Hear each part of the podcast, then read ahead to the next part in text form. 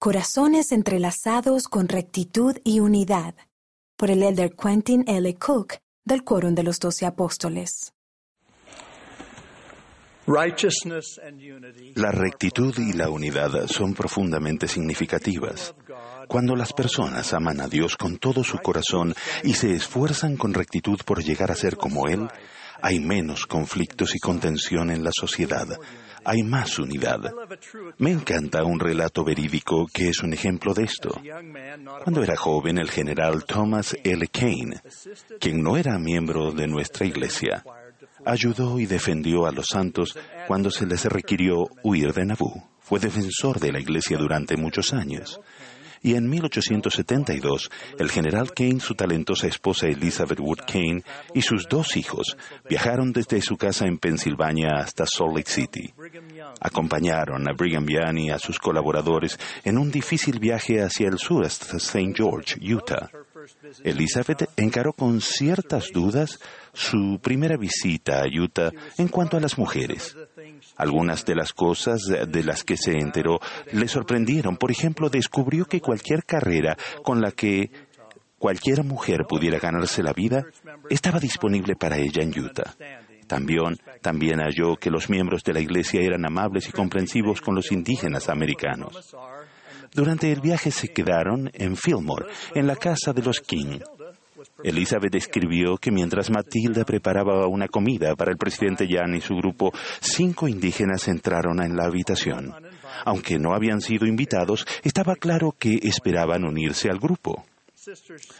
La hermana King les habló en su dialecto. Ellos escucharon y se sentaron sobre sus mantas, con una mirada agradable en el rostro. Elizabeth preguntó a uno de los niños King, ¿Qué les dijo tu madre a esos hombres? La respuesta del hijo de Matilda fue, ella dijo, estos forasteros llegaron primero y solo he cocinado lo suficiente para ellos. Pero la comida de ustedes está cocinándose en el fuego ahora y les llamaré tan pronto como esté lista. Elizabeth preguntó otra vez al niño, ¿realmente hará eso o simplemente les dará sobras en la puerta de la cocina?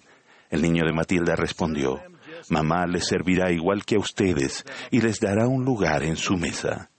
Y así lo hizo. Y ellos comieron con perfectos modales. Elizabeth explicó que su opinión sobre esa anfitriona creció un 100%. La unidad aumenta cuando las personas, personas son tratadas con dignidad y respeto, aunque sean diferentes en sus características externas. Como líderes no estamos bajo la ilusión de que en el pasado toda relación era perfecta, que toda conducta era como la de Cristo o que todas las decisiones eran justas. Sin embargo, nuestra religión enseña que todos somos hijos de nuestro Padre Celestial y lo adoramos a Él y a su Hijo Jesucristo, quien es nuestro Salvador. Nuestro deseo es que nuestros corazones y mentes estén entrelazados con rectitud y unidad y que seamos uno con ellos. Rectitud es un término amplio y extenso, pero ciertamente incluye vivir los mandamientos de Dios. Esta nos hace merecedores de las ordenanzas sagradas que constituyen la senda de los convenios y nos bendice para que el Espíritu dé dirección a nuestra vida. El ser rectos no depende de que cada uno de nosotros tenga todas las bendiciones en su vida en este momento. Es posible que no estemos casados o que no se nos haya bendecido con hijos o que no tengamos otras bendiciones deseadas ahora, pero el Señor ha prometido que las personas rectas que son fieles morarán con Dios en un estado de interminable felicidad. Unidad también es un término amplio y extenso, pero ciertamente ejemplifica el primer gran mandamiento y el segundo, de amar a Dios con, y amar a nuestros semejantes. Denota un pueblo de Sion cuyos corazones y mentes están entrelazados con unidad. El contexto de mi mensaje es el contraste y las lecciones de las Sagradas Escrituras. Han pasado 200 años desde que el Padre y su Hijo Jesucristo aparecieron por primera vez y comenzaron la restauración del Evangelio de Jesucristo en 1820. El relato de Cuarto Nefi en el libro de Mormón incluye un periodo similar de 200 años después de que el Salvador se apareció y estableció su iglesia en la antigua América.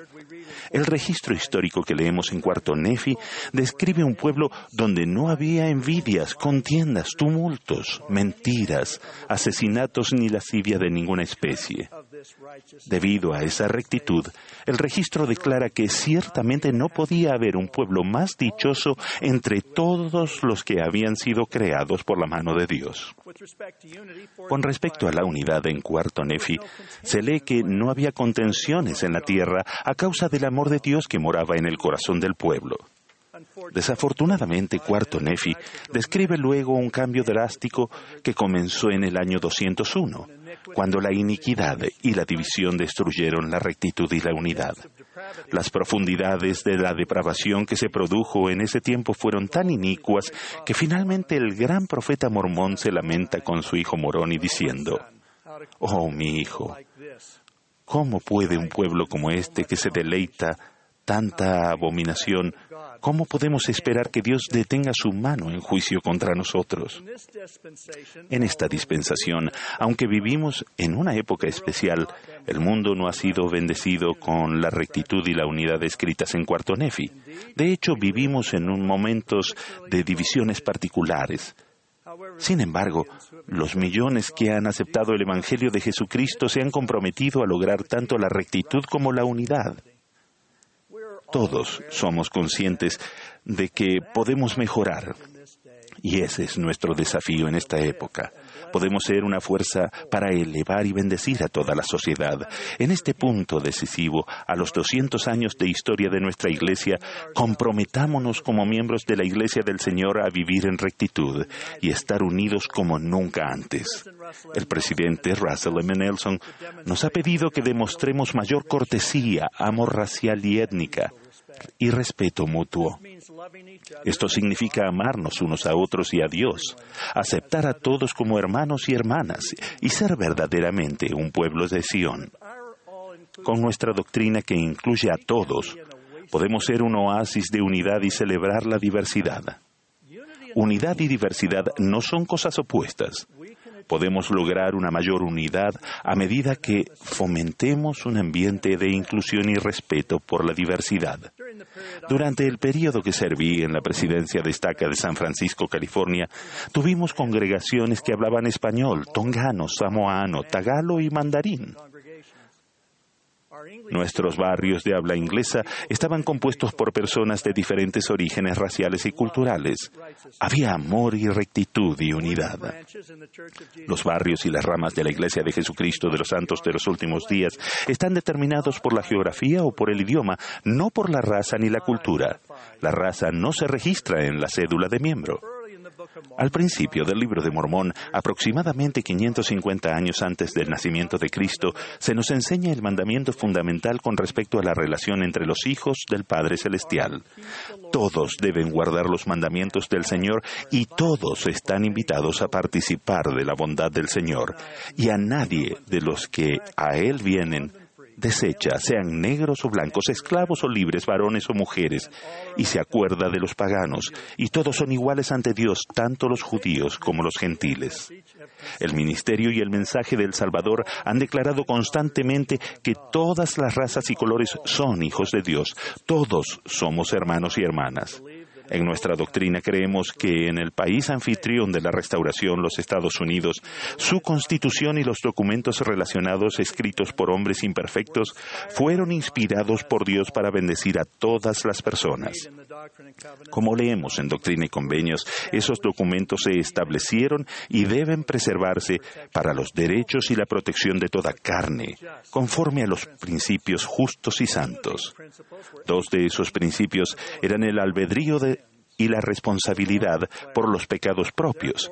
Y el Señor declaró, por tanto, no es justo que un hombre sea esclavo de otro, y para este fin he establecido la constitución de este país, por mano de hombres sabios, que levanté para este propósito mismo y redimí la tierra por el derramamiento de sangre. Esta revelación se escribió, se recibió en 1833, cuando los santos en Missouri estaban sufriendo grandes persecuciones. En el encabezamiento de la sección 101 de Doctrina y Convenios leemos en parte, el populacho los había echado de sus hogares en el condado de Jackson. Abundaban las amenazas de muerte contra los miembros de la iglesia. En esa época había mucha tensión en varios frentes. Muchos habitantes de Missouri consideraban a los indígenas americanos enemigos implacables y querían expulsarlos del lugar, y además muchos de los colonos en Missouri eran dueños de esclavos y se sentían amenazados. Por el contrario, nuestra doctrina respetaba a los indígenas americanos y nuestro deseo era enseñarles el Evangelio de Jesucristo. Con respecto a la esclavitud, nuestras escrituras habían dejado en claro que ningún hombre debe ser esclavo de otro. Al final los santos fueron expulsados violentamente de Missouri y luego obligados a trasladarse al oeste. Los santos prosperaron y hallaron la paz que acompaña a la rectitud, la unidad y el vivir el Evangelio de Cristo. Me regocijo en la oración intercesora del Salvador registrada en el Evangelio de Juan. El Salvador reconoció que el Padre lo había enviado y que Él, el Salvador, había acabado la obra que fue enviado a hacer. Él oró por sus discípulos y por quienes creerán en Cristo, para que todos sean uno, como tú, oh Padre, en mí y yo en ti, que también ellos sean uno en nosotros. La unidad es por lo que oró Cristo antes de su traición y crucifixión. En el primer año después de la restauración del Evangelio de Jesucristo, registrado en la sección 38 de Doctrina y Convenio, el Señor habla de guerras e iniquidad y declara, yo os digo, sed uno, y si no sois uno, no sois mío. Nuestra cultura de la Iglesia proviene del Evangelio de Jesucristo. La epístola de Pablo a los romanos es profunda. La Iglesia primitiva en Roma estaba compuesta por judíos y gentiles. Esos primeros judíos tenían una cultura judaica y habían obtenido su emancipación y comenzaron a multiplicarse y prosperar.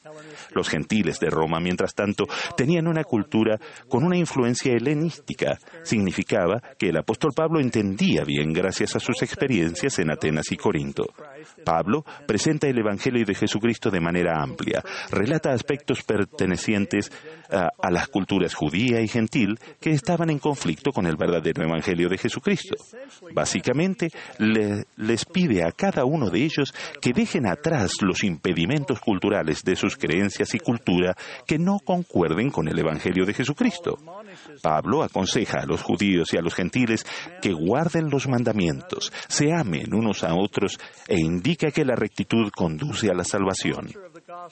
La cultura del Evangelio de Jesucristo no es una cultura gentil ni una cultura judaica. No la determina el color de la piel ni el lugar donde uno vive. Si bien nos regocijamos en las culturas particulares, debemos dejar atrás aspectos de esas culturas que estén en conflicto con el Evangelio de Jesucristo. Nuestros miembros y conversos nuevos a menudo provienen de diversos orígenes raciales y culturales. Si vamos a seguir la admonición del presidente Nelson de recoger al Israel disperso, veremos que somos tan diferentes como lo eran los judíos y los gentiles de la época de Pablo. Sin embargo, podemos estar unidos en nuestro amor por Jesucristo y en la fe en Él. La epístola de Pablo a los romanos establece el principio de que seguimos la cultura y la doctrina del Evangelio de Jesucristo. Es el momento para nosotros, incluso hoy. Las ordenanzas del templo nos unen de maneras especiales y nos permiten ser uno en toda forma eternamente significativa. Honramos a nuestros miembros pioneros en todo el mundo no porque fueran perfectos, sino porque superaron las dificultades, hicieron sacrificios, aspiraron a ser semejantes a Cristo y se esforzaron por edificar la fe y ser uno con el Salvador. Su unidad con el Salvador los hizo uno entre sí. Ese principio es válido para ustedes y para mí hoy en día. El llamado a la acción para los miembros de la Iglesia de Jesucristo de los Santos de los últimos días es el de esforzarse por ser un pueblo de Sión, que sea uno en corazón y voluntad, y que viva en rectitud. Es mi oración que seamos rectos y unidos y completamente centrados en servir y adorar a nuestro Salvador Jesucristo, de quien testifico. En el nombre de Jesucristo. Amén.